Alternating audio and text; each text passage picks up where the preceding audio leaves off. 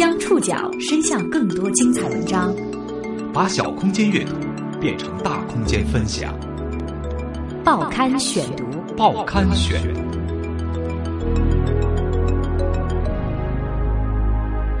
把小空间阅读变成大空间分享，欢迎各位收听今天的报刊选读，我是宋宇。今天为大家选读的文章综合了《东方早报》、《三联生活周刊》以及徐礼平《亲人之国的家人即沈崇自白》的内容。著名漫画家丁聪的夫人沈俊因肺癌于二零一四年十二月十一号晚去世，享年八十七岁。沈俊是谁？他是毛选中著名的沈崇事件的一号，在国共内战对垒过程中产生了转折性作用，加速了美蒋的失败。风波过后，他远离政治，改了名字，嫁为人妻，在历史的拨弄与谣言的辗转中，守护着如水的日子。报刊选读今天为您讲述那个改变历史进程的女子走吧。著名漫画家丁聪的夫人沈俊，因肺癌于二零一四年十二月十一号晚上去世，享年八十七岁。当历史的车轮隆隆的碾过，每个人都可能是牺牲品，但睿智者能把悲剧活成正剧，沈俊就是如此。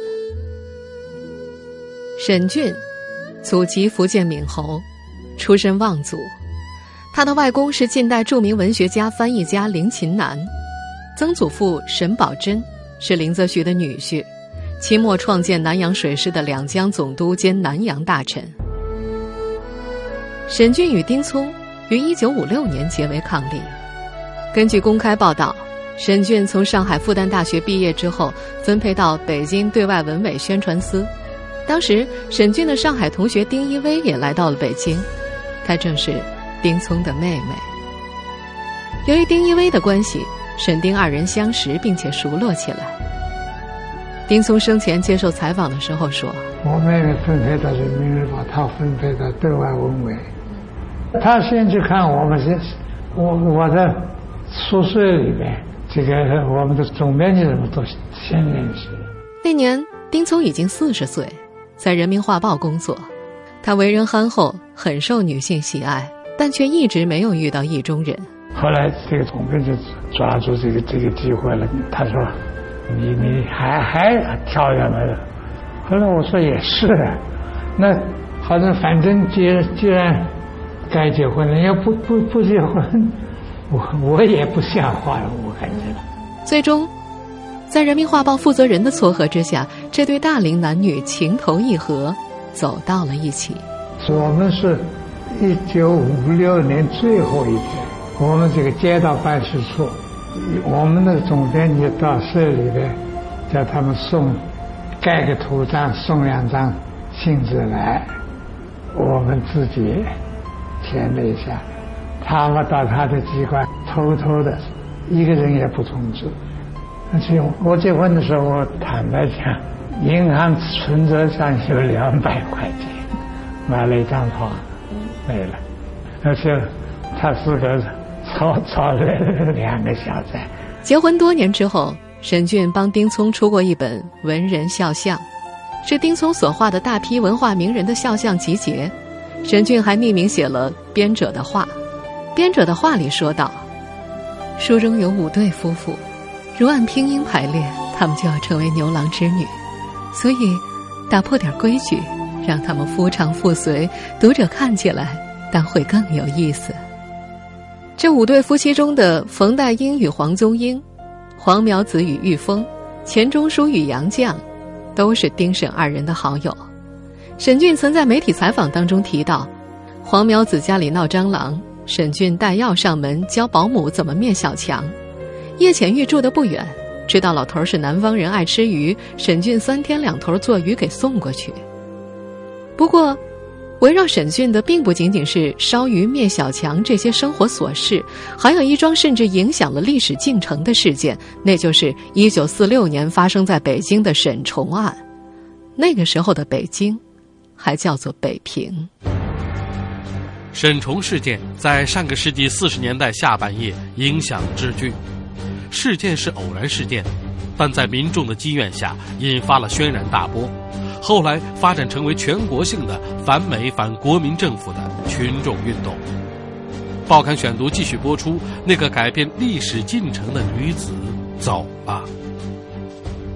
于沈俊本人来说，沈崇事件是一出悲剧。那是一九四六年十二月二十四号，星期二，平安夜。那年的北京，圣诞前夕不太太平，因为城里有美国驻军，风化案频频发生。当天，北平的《北方日报》善意的发出警示：今晚洋人狂欢，妇女盼勿出门。当天晚上，十九岁的沈崇出门看电影。没想到悲剧真的发生了。八点半，美国驻华海军陆战队武长威廉士皮尔逊就伙同下士普利查德，在东长安街北侧的平安戏院西边强行架走了弱女子沈崇，至东单广场奸污，炮制了沈崇事件。这一事实是沈崇本人亲笔自白书所呈现的。这份自白书是沈崇本人在案发之后不久亲笔撰述的，详细披露了被辱的过程。当时交给法庭方面作为证据，从未公开披露。一九四七年二月二十一号的北平市警察局为呈报审案经过纪要，至内政部警察总署带电，也证实了沈崇的说法。其中写道。该被捕之美兵皮尔森身穿制服，面部尘土颇多，一手戴手套，一手未戴。被害人身着之大衣纽扣未扣，里衣未扣齐，大衣后下部浸湿一块，凉袜脱落于腿腕，头发凌乱，全身灰土，显曾抵抗甚烈，是本案犯罪事实至为明显。案发之后，亚光新闻社王祝宇最早得到消息。但是北平市警察局汤永贤局长要管制新闻、封锁消息。不过，这些具有职业操守的民国记者编辑们不顾禁令，照直报道。报纸一出，北平社会哗然。但是不久之后，王祝宇就被逮捕，同时也被他所兼职的《世界日报》解聘。沈崇事件见报之后，他的身份曾经引发许多怀疑，更有说法指责他是从延安派来的女同志。斗营美兵制造事件。关于沈崇案的真相，在上世纪四十年代不乏各种小道消息。本世纪初，也曾有人拿沈崇事件做文章，说沈崇是共产党的地下党，色诱美军制造事件，以便引发全国反美运动。更有人深具创意的凭空编造出改了名的沈崇在文革中被红卫兵批斗时揭穿身份，向红卫兵承认他并未遭美军强奸，之所以这样说是为了党的事业。一般人说话不够分量，不够权威，甚至有人把这段话挂到了名人聂干弩的头上，因为聂干弩曾经写过一篇沈崇的婚姻问题，但实际上。聂干弩的沈崇的婚姻问题写于一九四七年二月二十一号，那时候距离文革发生还有几十年呢。香港出版人徐礼平在《亲人之国的家人记沈崇自白》当中表示，沈崇事件的各种档案俱在，北京、台北、美国所存的这些档案都超过了五十年，都解密了，花点时间读一读，案件清楚的很。那么，沈崇到底是谁？当时，十九岁的沈崇最直接的身份是北京大学先修班学生。这里所说的先修班，也就是我们现在所说的预科班。事发之后，北大训导长、三青团负责人、先修班班主任陈雪平立即把先修班座次表上沈崇的名字抹掉，并且叮嘱注册组的刘主任不许外人查询。对外则宣称该生不一定是北大学生，但还是有人神通广大，查出沈崇在北大的注册卡片。沈崇，十九岁，福建闽侯人，先修班文法组新生，永久通讯处，上海古巴路二十五号。消息披露之后，北大立即沸腾了，北大的女同学设法找到了沈崇在北平的住处——东单八面槽甘雨胡同十四号杨公馆。这是沈崇表亲家的宅子，他寄居在这儿。七八个女同学登门慰问之后，大家才知道沈崇是个大家闺秀，平时生活严谨，个性倔强，学习认真，极少与外界交往。而且他出身望族，是林则徐的外玄孙女儿。两江总督兼南洋大臣沈葆桢的曾孙女儿，他的父亲是国民政府交通部次长沈绍，哥哥还是当时的驻法公使。沈崇事件发生在一个特殊的历史时期，当时国共谈判已经破裂，大规模内战将要爆发，美军驻华成了一个非常敏感的问题。抗战以后的国民党已经开始失去民心。沈崇事件恰好为国人，特别是大学生，提供了一个表达对国民党政府巨大反感的机会。很快，沈从事件就引发了巨大的社会震荡。报刊选读继续播出，那个改变历史进程的女子走了。沈从的真实身份被披露之后，什么共产党派女同志色诱美军之类的谣言不攻自破。一九四七年十二月二十六号，北京大学学生率先成立抗议美军暴行筹备委员会，罢课、示威游行。紧接着二十八号，清华学生罢课；二十九号，清华教授罢课。在北平的地下党也密切关注沈崇案的发展，他们原本执行毛泽东的指示，隐蔽精干，长期埋伏，积蓄力量，以待时机。起初只是观望，按兵不动，但形势发展迅猛，全市反美怒潮高涨。一九四六年十二月二十九号，中共北平地下党学生工作委员会召开紧急会议，认为时机成熟，应该因势利导，引领示威。在地下党的组织之下，效率极高。十二月三十号下午，北大、清华、燕京、中法、辅仁等学生近五千人举行公开的游行示威。去国民党北平的政府机构请愿，沿途高呼“严惩肇事美军”，叫得最响的是“美军撤出中国”。如此庞大的游行队伍，已经占了当时北平大学生的三分之一。古老的北平城沸腾了。一九四六年十二月三十一号，中共中央发出关于在各大城市组织群众响应北平学生运动的指示，全国各地迅即响应。天津、上海、南京、重庆、台北，全国几十个大城市的学生纷纷罢课，举行游行示威，人数达到五十万之众。运动持续了一两个月之久。上世纪四十年代，沈崇事件最终发展成为国共两党角力的事件。抗战胜利之后，美国支持国民党政府。美国陆海两部与国务院共同提出军事援助法案，贷款三亿。虽有金援，但是在华美军军纪实在太差。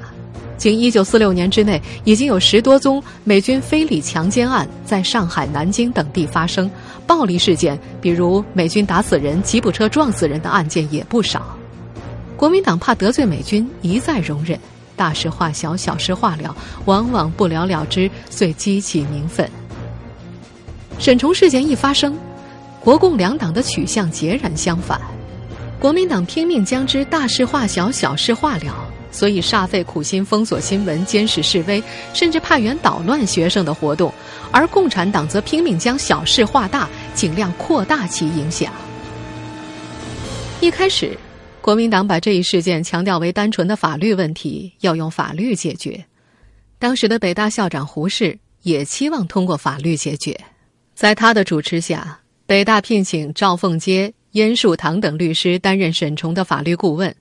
但是，一九四三年六月九号，中美双方签订处理在华美军人员刑事案件条例的第一条就列明，美军在中国犯罪归美国军事法庭及军事当局裁判。一九四七年一月二十二号，中国农历大年初一，美军军事法庭裁定。主犯皮尔逊强奸已遂罪成立。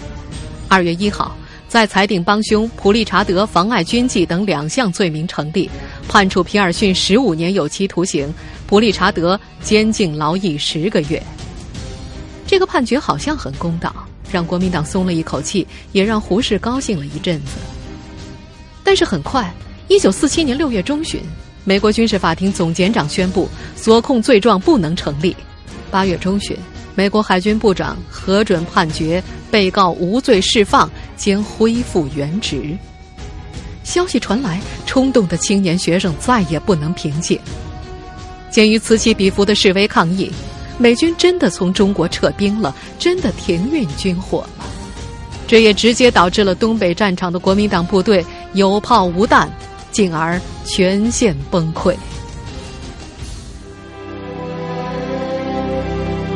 沈崇事件变成了一个历史事件，老一辈的中国人更因为毛选对沈崇的名字如雷贯耳，关于沈崇案的真相也一直不乏各种猜测。但轰轰烈烈的事件过后，沈崇消失了。报刊选读继续播出，那个改变历史进程的女子走了。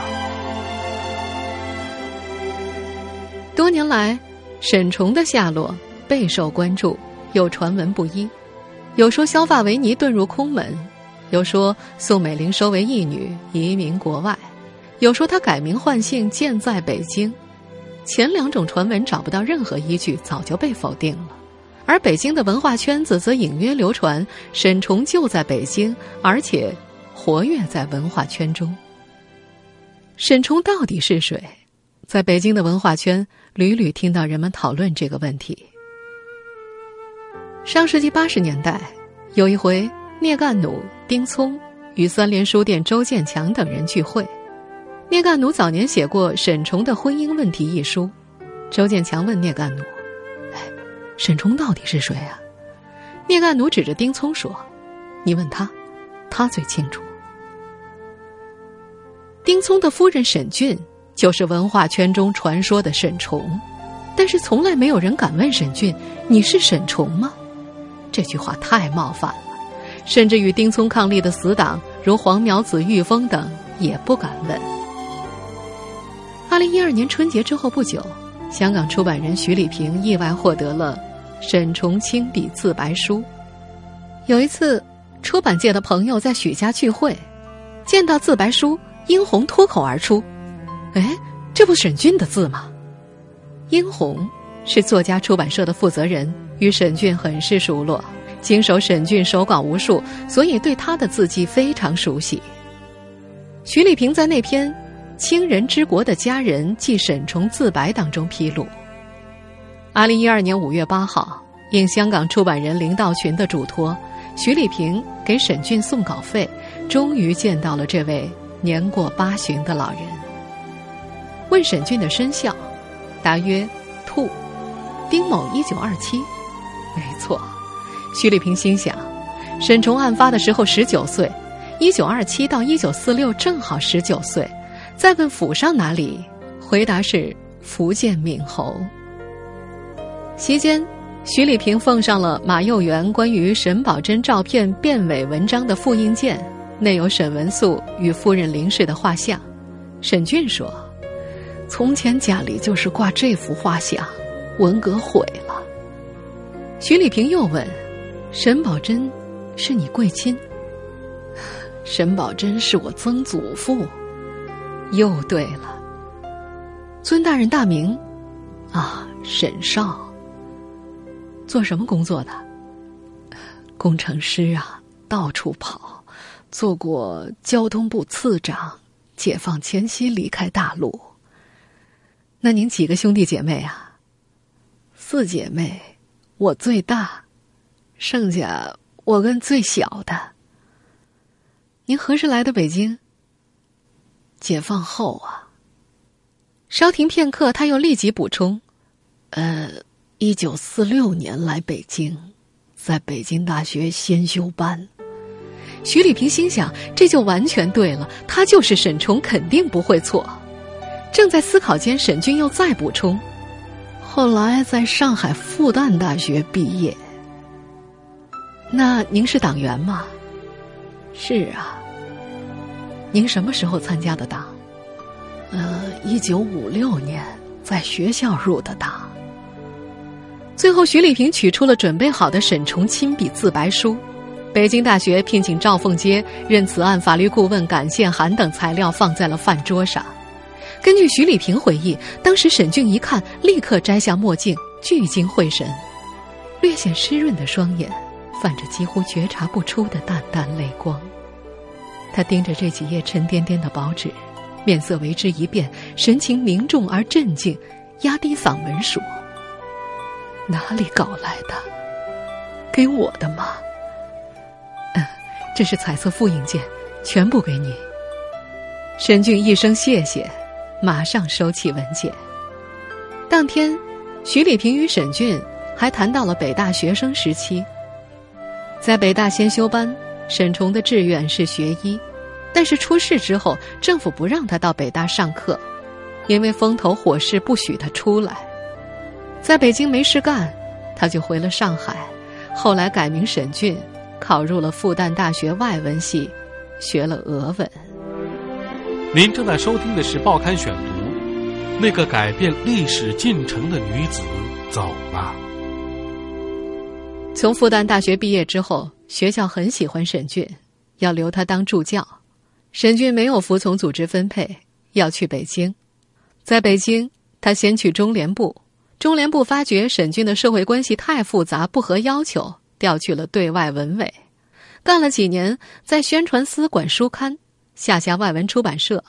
后来外文出版社也分了出来，独立成为外文局。社领导挑了几个人，包括沈俊，入了外文局，一直做到退休。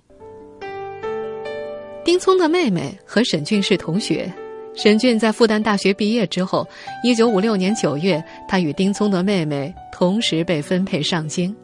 因为丁聪的妹妹在北京没有其他亲戚，便经常拉着沈俊去探望丁聪。一来二往，沈俊、丁聪便结婚了。可是不久之后，反右运动开始，丁聪化为右派，沈俊已经怀孕，大着肚子搬家。生孩子的那天，正是丁聪发配北大荒之时。我们来听听丁聪在二零零八年接受媒体采访时对当时的描述。因为难产，到医院还要我签名呢，他要动手术都要要我签名呢。最后他生了好几天啊，苦啊，真苦，生了好大一个孩子。我就是隔了个玻璃看了一下，第二天我就走。当时太太知道你要去北大荒吗？当然知道，都知道。隔着窗户玻璃。丁聪看了看新生的儿子，随即奔赴北大荒劳改。一直到上世纪八十年代初，他们才一家团聚。沈俊在文革当中也受到了冲击，最主要就是成分不好，社会关系复杂，又有海外关系，不进步，不愿开会，不热衷政治。二零一二年的那次拜访，沈俊还说，文革时期并没有人问沈崇事件。因为这事毛选早有定案，红卫兵不敢乱来。一九四六年的他跟共产党也没有联系。他说：“ 当时十九岁啊，什么都不懂。我家的背景都是国民党的。”对于网络上曾有延安派来色诱美军制造事件的言论，沈崇说：“啊，有人告诉过我，当年国民党贴出大字报、小字报造谣。”早已被当时的学生驳得体无完肤，很快就没了声音了。有些人啊，只不过重拾当年造谣者的牙慧而已。你要知道，那个时候国民党是统治者呀，控制着国家机器。如果我是八路，早就被抓起来了。如今，我们回顾沈俊这一生，十九岁被美军强奸。确实是一幕悲剧。作为著名的沈崇事件的女一号进了毛选，她似乎不可逆转的被拉入了政治风云之中。但这个睿智的女子，却改了名字，远离政治，嫁了漫画家丁聪，在历史的波动与谣言的辗转中，守护着如水的日子，无怨，达观，开朗。二零一四年十二月中旬，年过八旬的他静悄悄的走了，因病谢世，不搞任何形式的告别仪式。所有的流言也歇止了，环世间一份风淡天和。